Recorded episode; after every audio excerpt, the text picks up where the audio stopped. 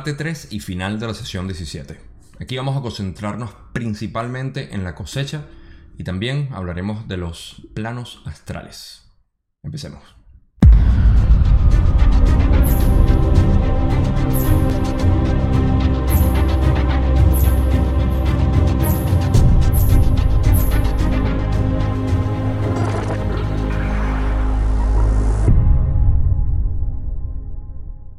La cosecha es uno de los temas en la ley del uno que más crea preguntas y dudas sobre lo que significa para nosotros, precisamente ahorita que estamos en el proceso de ascensión, que es básicamente el que trae la cosecha. Y dentro de todas las preguntas que hay y todas las dudas, hay muchas que tienen que ver con lo que es lo que significa ser cosechado porcentaje que ya hemos hablado antes de lo que es ser servicio a otros o servicio al yo y eso se cubre en esta sesión. Ahora, lo importante es que estamos, como ya dije, en ese proceso ahorita y por eso es tan relevante para nosotros. Voy a tener una conclusión al final que va a poner como siempre en contexto nuestra contribución y nuestro trabajo como tal para la cosecha y entre nosotros mismos. Pero eso lo dejo para el final. En esta sesión se va a cubrir parte de lo que es la cosecha. No les puedo prometer como eh, siempre digo eh, todo el material de lo que significa, pero voy a ir dando interpretación de las cosas que también sé. Por otro lado, por las canalizaciones de Quo y por otras interpretaciones que también se sacan de lo que conocemos alrededor de lo que está sucediendo ahorita en el mundo de, en la actualidad. Entonces, em, vamos a empezar con la primera pregunta que tiene Don. No voy a hacer esto muy largo en lo que pueda, eh, pero hay bastante material que cubrir. Don pregunta, ¿Puedes indicar por qué afirmas que la Tierra será de cuarta densidad positiva en lugar de cuarta densidad negativa, puesto que parece haber en ella tanta negatividad en el momento actual? Rale responde, la Tierra parece ser negativa. Ello se debe al horror sereno, digamos, que es la distorsión que suele experimentar las entidades buenas u orientadas positivamente hacia los acontecimientos de tu presente tiempo-espacio. Sin embargo, los que están orientados y son cosechables en los caminos del servicio al prójimo superan ampliamente a aquellos cuya orientación hacia el servicio al yo ha alcanzado el grado de cosechable. Ok, aquí hacemos la primera pausa para indicar lo que quiere decir, porque esta es una pregunta eh, que, o una respuesta que puede aclarar muchas de las dudas del por qué sabemos que esto es una tierra positiva y no negativa. Primero, la percepción de que esta tierra está orientada hacia lo negativo tiene que ver no tanto por el éxito que hayan tenido las entidades negativas en crear el sistema que conocemos, sino por la reacción que nosotros, las entidades orientados hacia lo positivo, eh, tenemos hacia lo que es el, sistema como tal que conocemos y el horror que nosotros lo vemos. ¿okay? Eso es la, la reacción que nosotros por defecto tenemos y que causa que veamos que el planeta está como orientado hacia lo negativo, pero no lo está.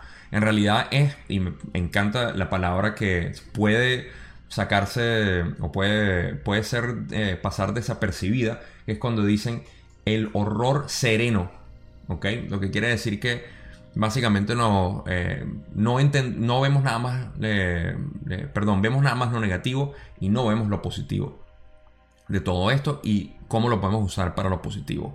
Ese para mí es la interpretación del horror sereno, que es la distorsión que solemos experimentar cuando vemos un mundo así. Estamos viendo la mitad de lo que es la imagen y no el otro lado. Entonces, eso y eh, se sabe por supuesto que la mayoría de las entidades aquí obviamente son positivas, solamente que están, y lo vamos a cubrir más adelante, en lo que es el hoyo de la indiferencia, que es como yo lo traduzco. Eh, y eso tiene que ver con la orientación y polarización que nosotros tenemos. Así que primera aclaratoria ahí, pasemos a la otra pregunta. En otras palabras, habrá menos entidades negativas que positivas en la cosecha para la cuarta densidad. ¿Es así? Rale dice, así es, la gran mayoría de tu población repetirá tercera densidad. Tom pregunta, ¿cómo consiguieron Taras Bulba, Genghis Khan y Rasputin ser cosechados antes de la cosecha? Rale dice, el derecho privilegio de ver de los que abren conscientemente la puerta de acceso a la infinidad inteligente es escoger el modo de abandonar la tercera densidad. Los de orientación negativa que alcanzan dicho derecho de ver con mucha frecuencia escogen avanzar en su aprendizaje-enseñanza del servicio al yo. Ok, Eh, primero, ya se ha dicho que la gran mayoría de las personas o entidades aquí van a tener que repetir tercera densidad. Las razones no las quiero incluir aquí, pero lo podemos ver por la falta de orientación positiva que tiene mucha gente y por encima de eso, o más importante es la falta de entendimiento o querer buscar por ahora lo que es la espiritualidad o la búsqueda espiritual individual que es básicamente nuestra naturaleza en el universo. Eh, esas son las dos razones principales que yo veo que son las que llevan a que las personas eh, primero no busquen nada y segundo eh, no hagan suficiente trabajo para poder ser polarizados hacia lo positivo para ser cosechados. Y lo otro, que es una muy buena pregunta, ¿cómo que fueron cosechados Genghis Khan, Taras Bulba y Rasputin? Fácil. Primero, que ya alcanzaron esa polarización y al morir ellos deciden qué hacer. Ahora, esto también ocurre en entidades positivas según lo que yo tengo entendido. Lo que sucede es que la mayoría de las entidades positivas en su dirección de querer ser de servicio a otros deciden reencarnar aquí para seguir ayudando a sus hermanos y hermanas. Mientras que aquellos que se polarizan hacia los negativos no deciden eh, reencarnar por obvias razones, no quieren arriesgar lo difícil que se les hizo polarizarse hacia lo negativo, eh, sino que deciden irse a otro planeta como lo hicieron ellos tres y se fueron. Han habido otras entidades negativas, estoy seguro, pero eso es todo lo que conocemos por ahora. Vamos a la otra pregunta porque hay bastante material que cubrir. Don dice, debo entender que la cosecha se producirá en el año 2011 o se prolongará en el tiempo. Ral responde, esa es una aproximación. Hemos manifestado nuestra dificultad con tu tiempo-espacio. Este es un nexo de tiempo-espacio probable posible para la cosecha. Los que no se encuentran encarnados en este momento también serán incluidos en la cosecha. Pausa muy importante aquí. Eh, primero voy a aclarar la anotación roja que tengo en las preguntas. Me salté tres preguntas desde la 25 a la 29 creo. Eh, que fueron tres preguntas sobre lo que es la combustión espontánea. Eh, ese material está en el libro 5, como ya he comentado, pero me pareció completamente irrelevante a este video. Sin embargo, para completar simplemente lo que es esta sesión, quería mencionarlo. Si quieren leerlo, el libro, por supuesto, los vínculos siempre están en la descripción para los que lo quieran ver. Eh, en cuanto a la respuesta, es muy muy importante porque tiene que ver con el final del ciclo, como lo conocemos y que hemos hablado en distintas partes lo que es eh, el ciclo de los mayas que ya se terminó, la entrada a la época de Acuario que se habló eh, tanto en astrología como Jesús hizo referencia también cuando habló de que esperaron su regreso cuando haciendo referencia a un hombre que estaba con, con una vasija de agua. Esa era la referencia al final de los tiempos. también, por supuesto, lo sabemos de los mayas, de no los mayas, sino los hindúes, eh, y bueno, muchas eh, creencias sabían de esto. Ahora, el 2011 o 2012 es el momento en el que nosotros pasamos lo que era el borde en tiempo-espacio. Recuerden que nosotros vivimos en una continuidad de espacio-tiempo y tiempo-espacio que van paralelas. Lo que quiere decir que las dos van al mismo tiempo. Tiempo-espacio y espacio-tiempo están en conjunto. Eso es lo que es el, sistema recíproco del cual hablaba Dewey Larson y que por supuesto Ra validó en la ley del 1 o en el material de Ra. Y eh, lo que quiere decir, simplemente para entender el contexto de lo que es pasar el punto de lo que es la cosecha, y por eso es que estamos siendo cosechados en este momento, es que cuando morimos en el espacio-tiempo pasamos al tiempo-espacio, que es donde existimos en desencarnados. Y en esa eh, parte del tiempo-espacio ya nosotros cruzamos el borde o límite de lo que es la tercera densidad a la cuarta. Sin embargo, existe todavía una fricción por lo que es la conciencia colectiva y todos nosotros los seres humanos que sabemos que estamos vibrando en frecuencias distintas y estamos disparejos en ese sentido y creamos la fricción eh, de la que hablábamos antes, que es lo que, lo que causa que no, no terminamos de subir a cuarta densidad física en espacio-tiempo y no haya esa transición. Por eso es que es inestable básicamente la situación de la cosecha y se está produciendo poco a poco. Sin embargo, hay un límite del cual no voy a hablar ahorita, pero a eso es lo que se refiere con que hay dificultades. Pero en el 2011 es básicamente cuando se finaliza el cruce de, tercero, de tercera densidad a cuarta. Hay otros detalles que después Quizá en otro video hable, pero por ahora los dejo hasta ahí simplemente para saber que aunque ya cruzamos en la frontera de lo que era la densidad de, tercera y cuarta. Lo hicimos en el tiempo-espacio y en el espacio-tiempo no se ha manifestado todavía por razones personales que tenemos que ir trabajando poco a poco y es parte de todo lo que estamos haciendo a un nivel individual. Nada que ver con lo que está sucediendo al exterior. El exterior simplemente es una manifestación de nuestros pensamientos, emociones y sentimientos en base a lo que consideramos esta realidad. Continúo.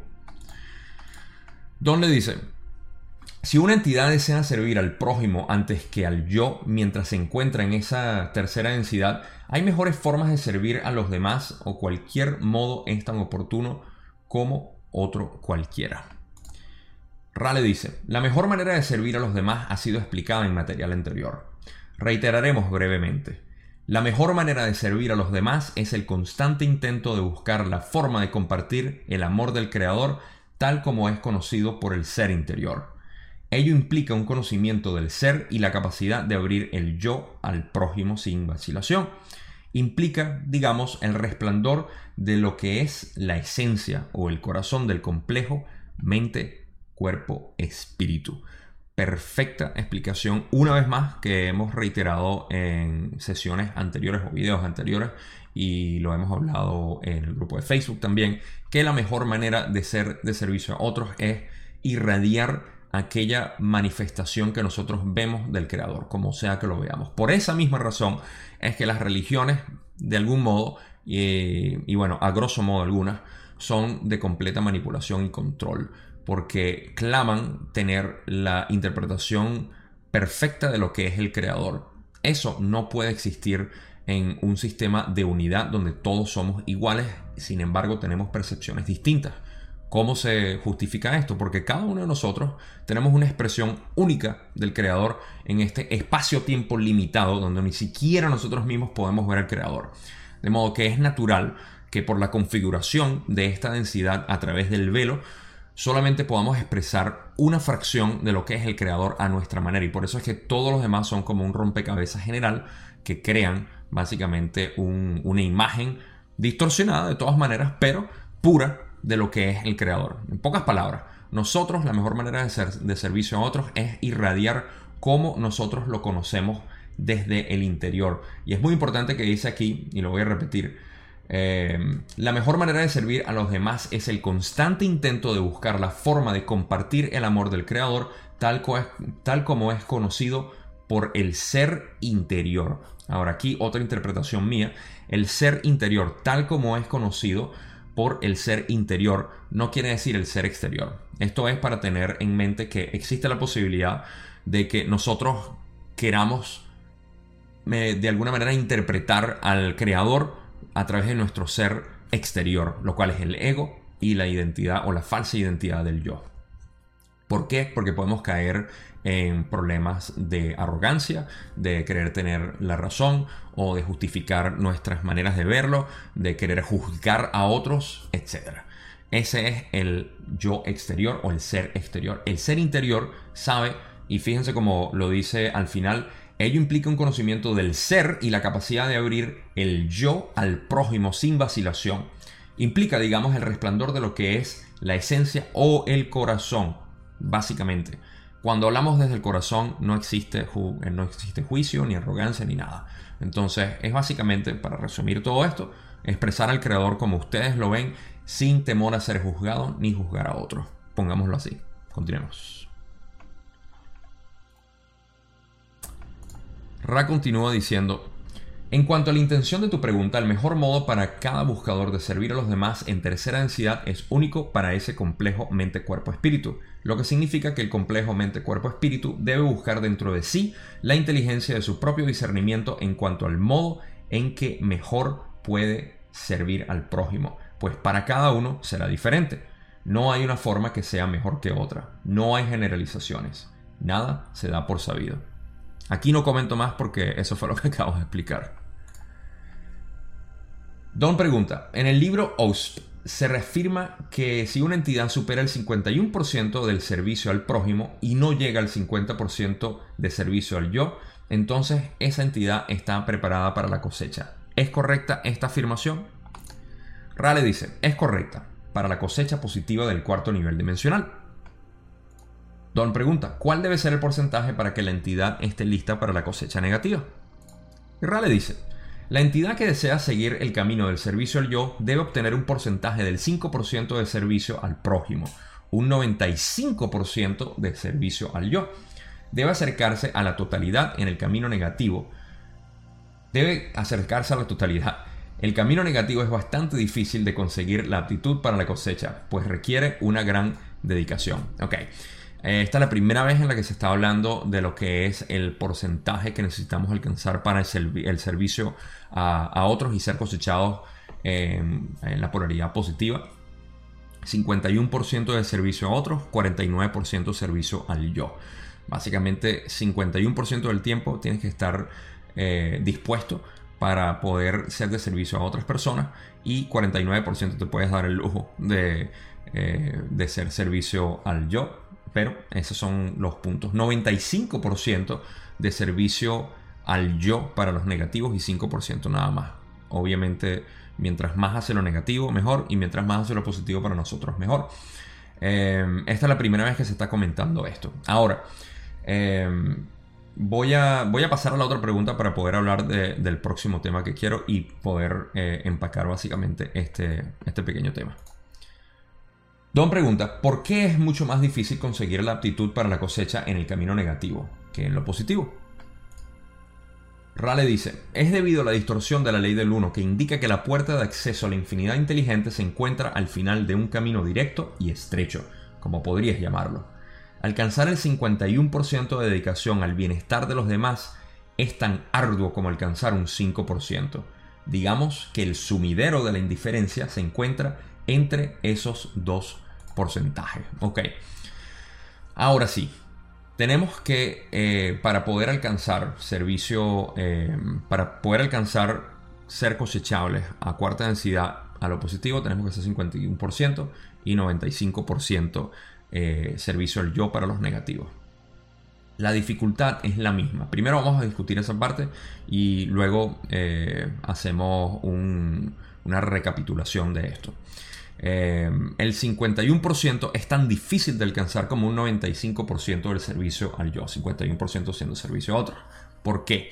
Es mi interpretación que nosotros cuando estamos en el velo, lo primero que nos hace el velo eh, en cuanto al creador y todo lo demás de que nuestro ser, el universo, el cosmos, las otras entidades, eso nos hace diferenciarnos a nosotros, crear división, crear la experiencia de que estamos eh, separados de, del cosmos y eso por naturaleza hace que uno se identifique más con el yo y menos con otros. Por eso es que me parece que se hace tan difícil salir de lo que es esa cáscara de la individualización que somos nosotros aquí y la percepción errónea de que estamos separados de lo demás, del ambiente. Y fíjense que naturalmente eso es lo que muchas personas han pensado, han concluido, sobre todo la ciencia habla muchísimo de esto. No habla de una unión, por supuesto, metafísica en lo absoluto.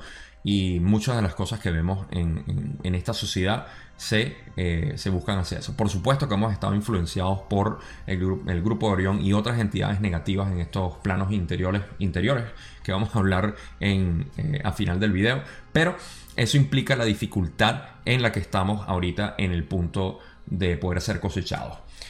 Lo otro que quiero hablar es el sumidero de la indiferencia que hablan aquí. Yo lo llamo el hoyo de la indiferencia. Que es básicamente donde la mayoría de la gente ahorita en el planeta están. ¿Por qué? Porque tienen una indiferencia en cuanto a polarizarse hacia lo negativo o polarizarse hacia lo positivo. Esa indiferencia es básicamente lo que crea el comportamiento de aquellas personas que no hacen nada o que están sumidos en algún tipo de depresión, inseguridades en la cual todos hemos estado y andamos en el proceso de liberarnos de eso. El ego afecta muchísimo aquí. Eh, nuestra percepción del entorno afecta muchísimo aquí. La individualización de nosotros mismos en este entorno afecta. Y la mayoría de la gente que está distraída, que está eh, eh, indoctrinada con, eh, con estos sistemas lo que hacen es quedarse en ese hoyo de la indiferencia. Yo no sé si yo estoy también ahí. Yo, como les digo, siempre actúo como que si yo estuviese en ese hoyo y busco la mejor manera de poder ser de servicio a otros como se me presente el universo y por supuesto que mi voluntad eh, personal me lo permita o yo esté de acuerdo. Eso es muy importante. Ahora, para entender esto, voy yo creé una gráfica que la pueden ver aquí. Y aunque no es la mejor gráfica, lo hice con Paint porque no soy muy creativo y tampoco soy muy, eh, muy bueno con, con estas herramientas. Pero pueden ver cómo el hoyo de la indiferencia, que es como lo llamo yo, existe entre lo que es el 6% de, de servicio a otros y 50% de servicio a otros también. Ahora pueden notar que existe un aumento del poder personal que sube a medida que cruzamos ese, ese punto. Ahora, em, para hablar de la gráfica como tal, si quieren pueden devolverse y pausar si la quieren ver con más detalle. Em, para hablar de la gráfica, en cuanto al poder personal que podemos ver, esa es la única parte que es un poco arbitrario. Esto lo tomé de un muchacho que se llama Michael Wachowski, que hizo unas lecturas y unas presentaciones de la ley del 1 que me fascinaron en inglés. Y esa gráfica me llamó mucho la atención porque pone en contexto básicamente lo que es ser polarizado hacia lo positivo, hacia lo negativo. Em, ese poder del cual podemos sacar es el acceso a la infinidad inteligente es arbitrario el, eh, el, eje Y que puse ahí. No, no, tiene ningún tipo de porcentaje ni nada, pero es más o menos para visualizar el potencial que nosotros tenemos que podemos sacar a través de eh, lo que es la apertura hacia la infinidad inteligente, cruzando esos dos, ya sea lo negativo o lo positivo. Una vez más, si quieren, retrocedan, pausen y vean por un segundo simplemente para visualizarlo. Y me perdono por la gráfica tan, tan rudimentaria. Pasemos a la próxima pregunta donde Don le dice, entonces si una entidad es cosechada a la cuarta densidad con un porcentaje del 51% de servicio al prójimo y el 49% de servicio al yo, ¿a qué nivel de la cuarta densidad iría? Parto de la base de que existen diferentes niveles de cuarta densidad. Rale dice, así es, cada entidad llega a la subdensidad cuyas vibraciones están en armonía con su propio conocimiento. Don dice, ¿cuántos niveles tenemos de esta tercera densidad en este momento? Rale dice, la tercera densidad tiene un número infinito de niveles. Para poner un poco de contexto en lo que están hablando aquí, eh, Don está hablando de que una vez que crucemos el, eh, el umbral de cuarta densidad, que si depende de ese porcentaje a dónde vamos a llegar. Y es muy importante tener en mente esto, que mientras mayor sea nuestro porcentaje de servicio a otros, más avanzado vamos a estar dentro de lo que es la cuarta densidad y por ende podemos ser de servicio a otros más todavía porque hemos avanzado más en nuestra comprensión de lo que es el amor incondicional y el entendimiento. Esto es muy importante mantenerlo en mente para nosotros saber que el trabajo que estemos haciendo aquí y eh, para no dejarlo para la conclusión porque se me puede olvidar, lo importante es que aquí el trabajo que hagamos primero está potenciado por el, privilegio que tenemos aquí. Y eso lo podemos llevar a cuarta densidad y aumentar nuestra polarización hacia lo positivo para poder ser de mejor servicio a otros, sobre todo los que tengan que repetir tercera densidad, si decidimos venir a ayudarlos, eh, bueno, no aquí, sino en la próxima esfera planetaria donde van a tener que ir a repetir. Pero ahora están adentrándose a lo que son los niveles y los planos o subplanos a, los que pertenecen básicamente en cualquier densidad. Y vamos a explorarlo ahorita. Así que veamos en la siguiente pregunta. Don le dice, he oído que hay siete niveles astrales y siete niveles de bacánicos. ¿Es correcto? Ra le dice, hablas de ciertas de las distinciones más marcadas entre los niveles de tus planos interiores. Es correcto. Don le dice, ¿quién habita los planos astrales y los de bacánicos? Ral explica, las entidades habitan los diversos planos según su vibración naturaleza. El plano astral varía desde las formas pensamientos de los extremos inferiores a los seres iluminados que pasan a dedicarse a la enseñanza-aprendizaje de los planos astrales superiores. En los planes de bacánicos, como los llamas, están aquellos cuyas vibraciones son todavía más próximas a las distorsiones fundamentales del amor-luz más allá de esos planos hay otros. Bien, si recuerdan cuando hemos hablado de lo que son los planos eh, dimensionales a los que pertenecemos, vamos a hablar de lo más eh, eh, grande a lo más pequeño y hacia la infinidad. Y la infinidad también hacia afuera, pero nada más lo que sabemos dentro de lo que es el universo tenemos una octava, lo cual son siete planos dimensionales o densidades de conciencia y la octava siendo la repetición de la primera, pero hasta ya no sabemos que ni raro sabe. Eh, de, estos, de estos siete planos que conocemos o siete densidades de conciencia, habitamos ahorita en tercera. En tercera podemos ver representativo aquí lo que es el cuerpo humano. Y el cuerpo humano es un mini universo, un mini cosmos, un, mini creador, básicamente. Eh, o una iteración, un fractal del creador de Dios, como lo quieren ver. Por eso es que nosotros somos conocidos como dioses, pero no como el Dios, obviamente externo, que tiene potestad sobre los demás, sino potestad sobre sí mismo, en realidad, como la creación. En fin, estamos creados por siete puntos energéticos que rayan aquí y que también conocemos como chakras. Esos siete chakras, así como tenemos, esto es una tercera densidad de conciencia, tenemos una tercera densidad de conciencia en nuestro eh, plexo solar. Ese plexo solar también tiene siete densidades o subplanos y hay infinitos ahí. En cada uno de esos se subdividen por 7, 7, 7, 7, como ya hemos hablado. Ahora, en cada uno de esos planos existen entidades que habitan esos planos. A veces residen dentro de nosotros, a veces residen en el exterior, pero están en constante eh, intercambio energético con nosotros. Por eso es que es tan importante pasar de los planos inferiores, que son nuestras experiencias de supervivencia, de miedo, de terror, de angustia, de ansiedad, de depresión, etc., y subir, y eso lo vamos a hablar ahorita en el resto porque es muy importante, subir básicamente a tener una experiencia desde el punto sagrado, desde lo que es la divinidad cósmica como tal.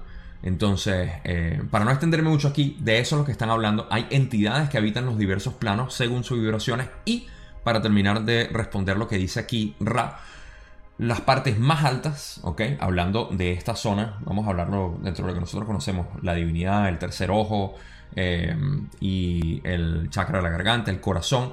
Aquí es donde habitan las entidades angelicales y aquí abajo es donde habitan las entidades demónicas, por llamarlo de alguna manera. Es donde habitan las entidades negativas que son controladas por el grupo de Orión o manipuladas por el grupo de Orión. Em, y eso es básicamente lo que acaba de decir. Pero vamos a seguir expandiendo esto con el resto de las diapositivas. ¿Dónde dice? Hay siete subplanos en lo que llamamos nuestro plano físico aquí. Rale dice, así es, esto no es sencillo de entender.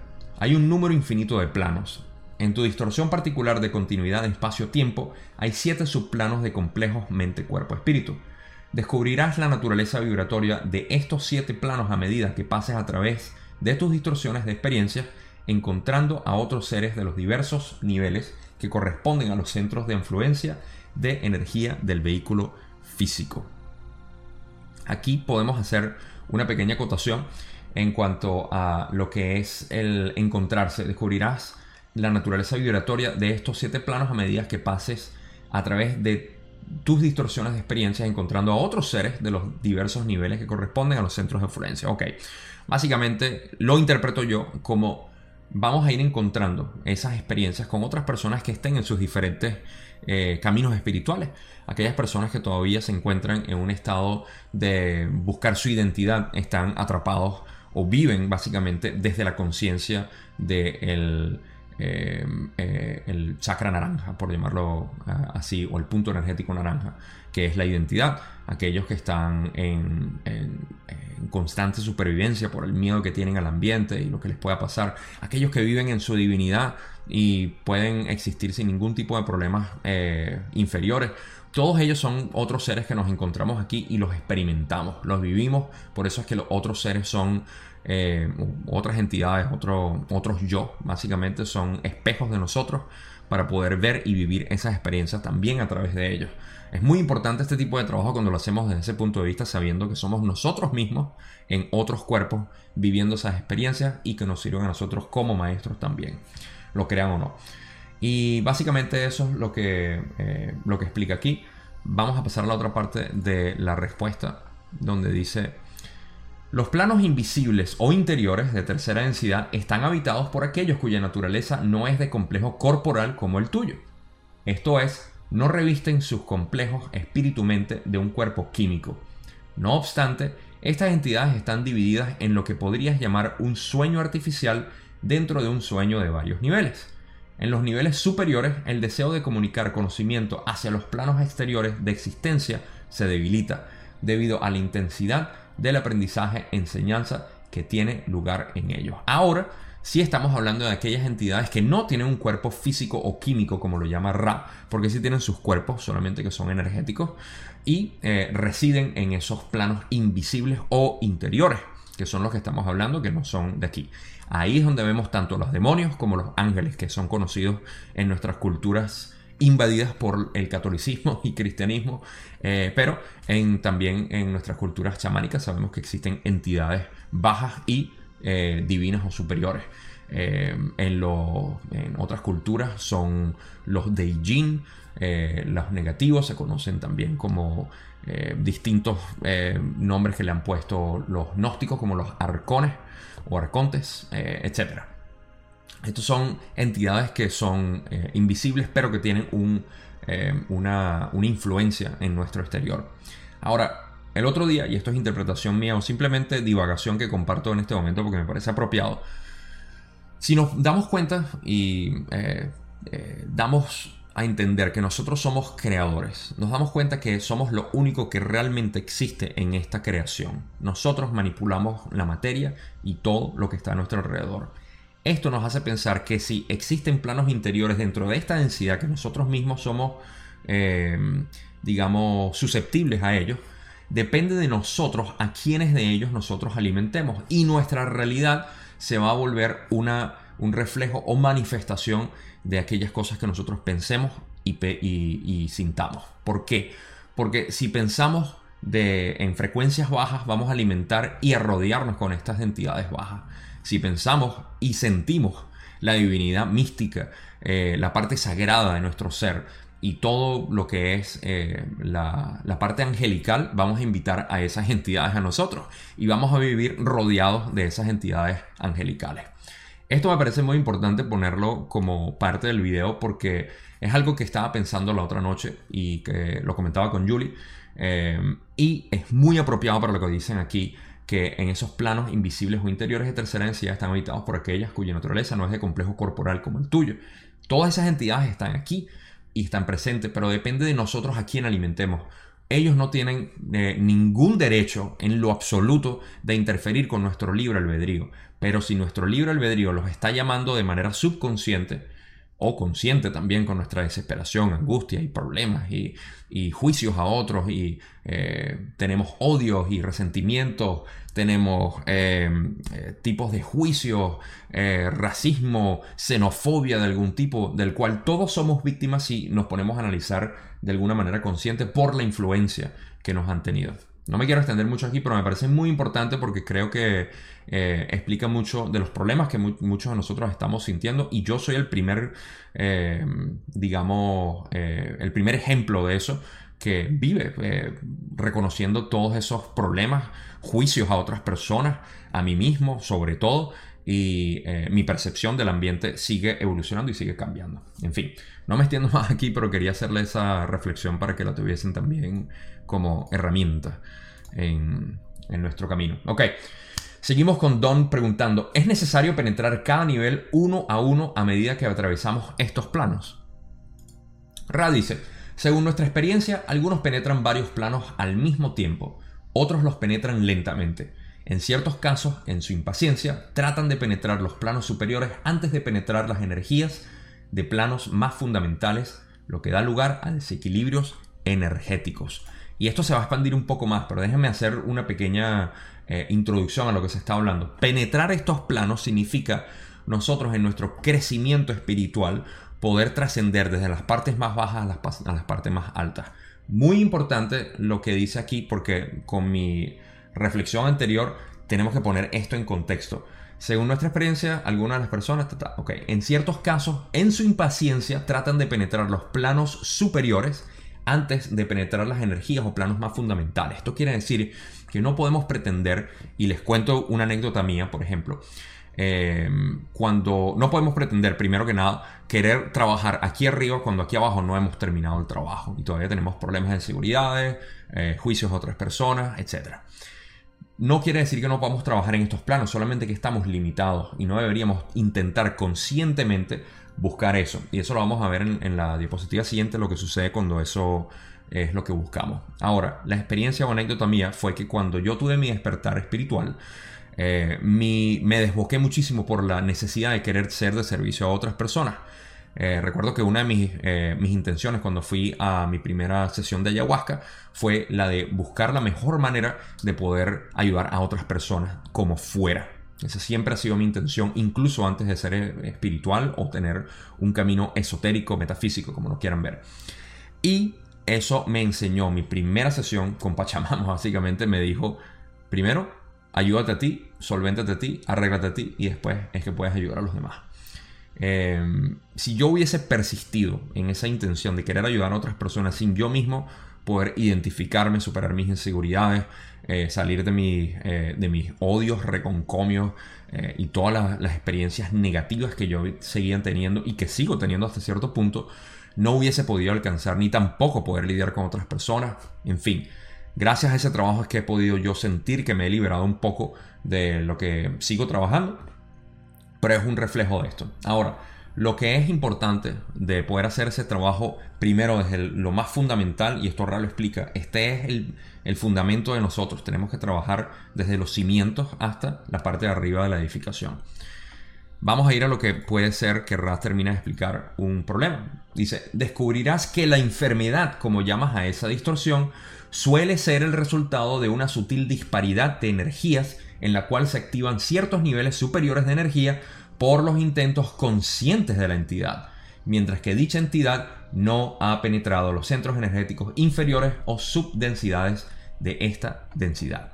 Así que esa es una de las posibilidades de manifestar enfermedades, es que queremos eh, azorados, como decimos los venezolanos, eh, poder penetrar lo que son esos planos superiores místicos eh, de divinidad sin haber trabajado aquí abajo y tenemos todavía problemas muy serios. Es básicamente, para ponerles un ejemplo, aquel gurú o espiritual o, maestro espiritual que se, se haga llamar maestro, que sea egocentrista, que tenga inseguridades, que divida, eh, que juzgue a otras personas, pero que tenga muchísimo conocimiento místico y espiritual y quiera eh, presentarse como alguien que va a enseñarte el camino.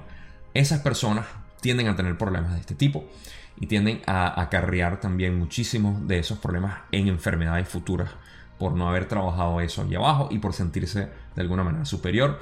Adivinen quién se beneficia de eso, los de Orión. Así que pendiente con eso en nuestro camino espiritual. Continuamos. Don le dice, ¿existe un mejor modo de meditar? Respuesta categórica.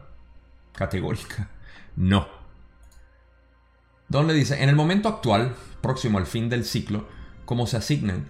¿Cómo se asignan, digamos, las reencarnaciones en el plano físico sobre este planeta?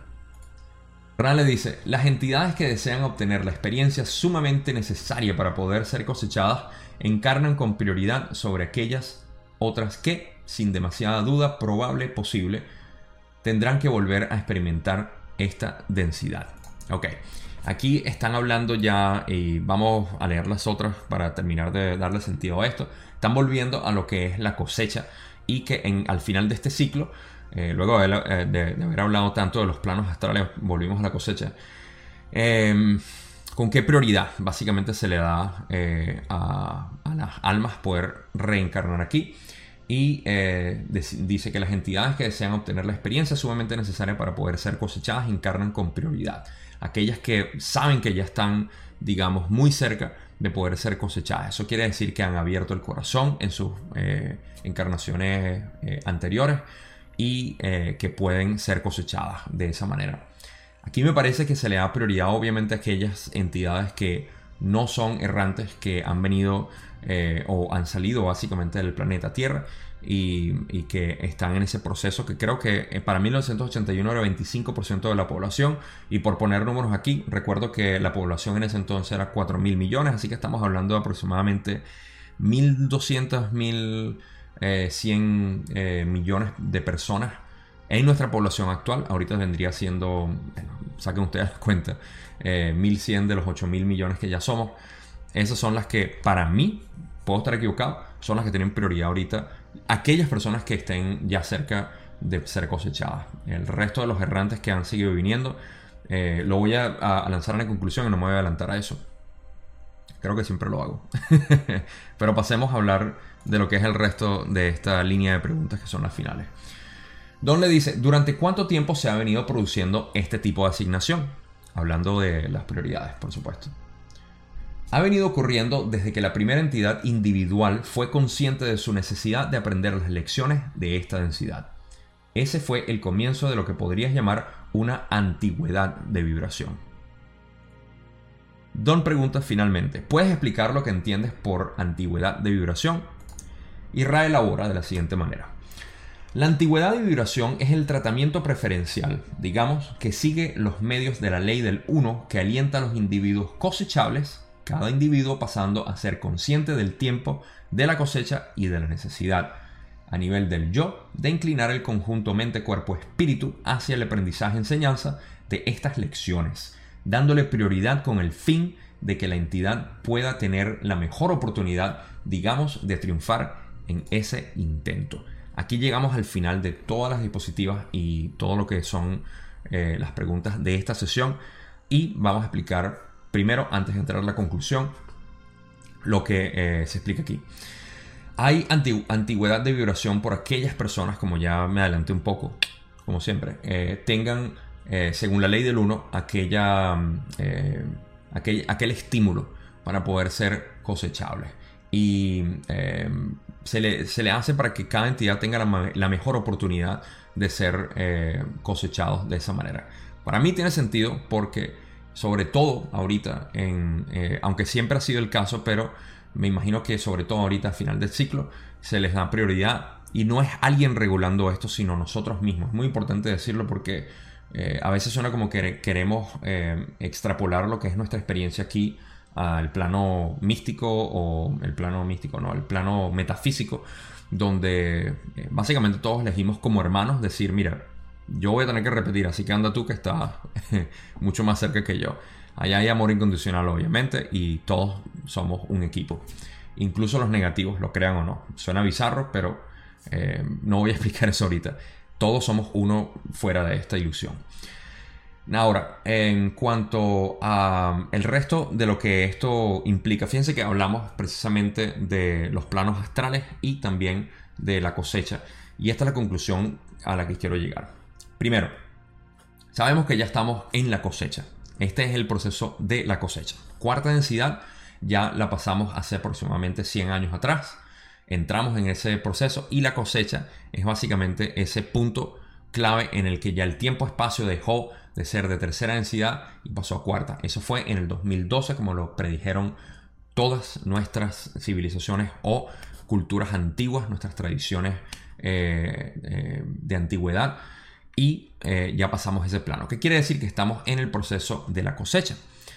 En esta cosecha debemos tener presente lo siguiente. Primero, que estamos en el, en el camino para poder ayudar al planeta como tal. Esa es la primera parte que quiero mencionar. No se trata de una cosecha individual.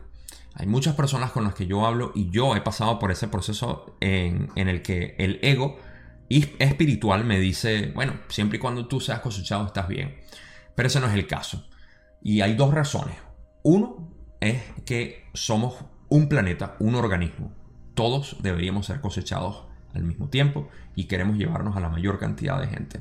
Dos, porque aquellos que se consideren errantes es su trabajo, ya ellos fueron cosechados, están en cuarta densidad, están en quinta o en sexta, posiblemente en sexta la mayoría de los errantes. El trabajo que han venido a hacer aquí los errantes es básicamente ayudar a toda la población de la Tierra a poder subir a cuarta. Eso quiere decir que no se trata de una cosecha individual, se trata de venir a cumplir el trabajo que vinimos a hacer, de poder ser de servicio a otros, de ser positivos en lo que más podamos y de poder ser eh, el, creador aquí, irradiar ese, esa, energía o esa eh, percepción que nosotros tenemos del creador. Es un privilegio estar aquí, no solo por el hecho de que estamos eh, pasando por un momento que es caótico y crucial para que nosotros podamos ascender junto con el planeta, eh, sino porque también tenemos la posibilidad de nosotros ayudar básicamente a este planeta y polarizarnos nosotros más hacia lo positivo.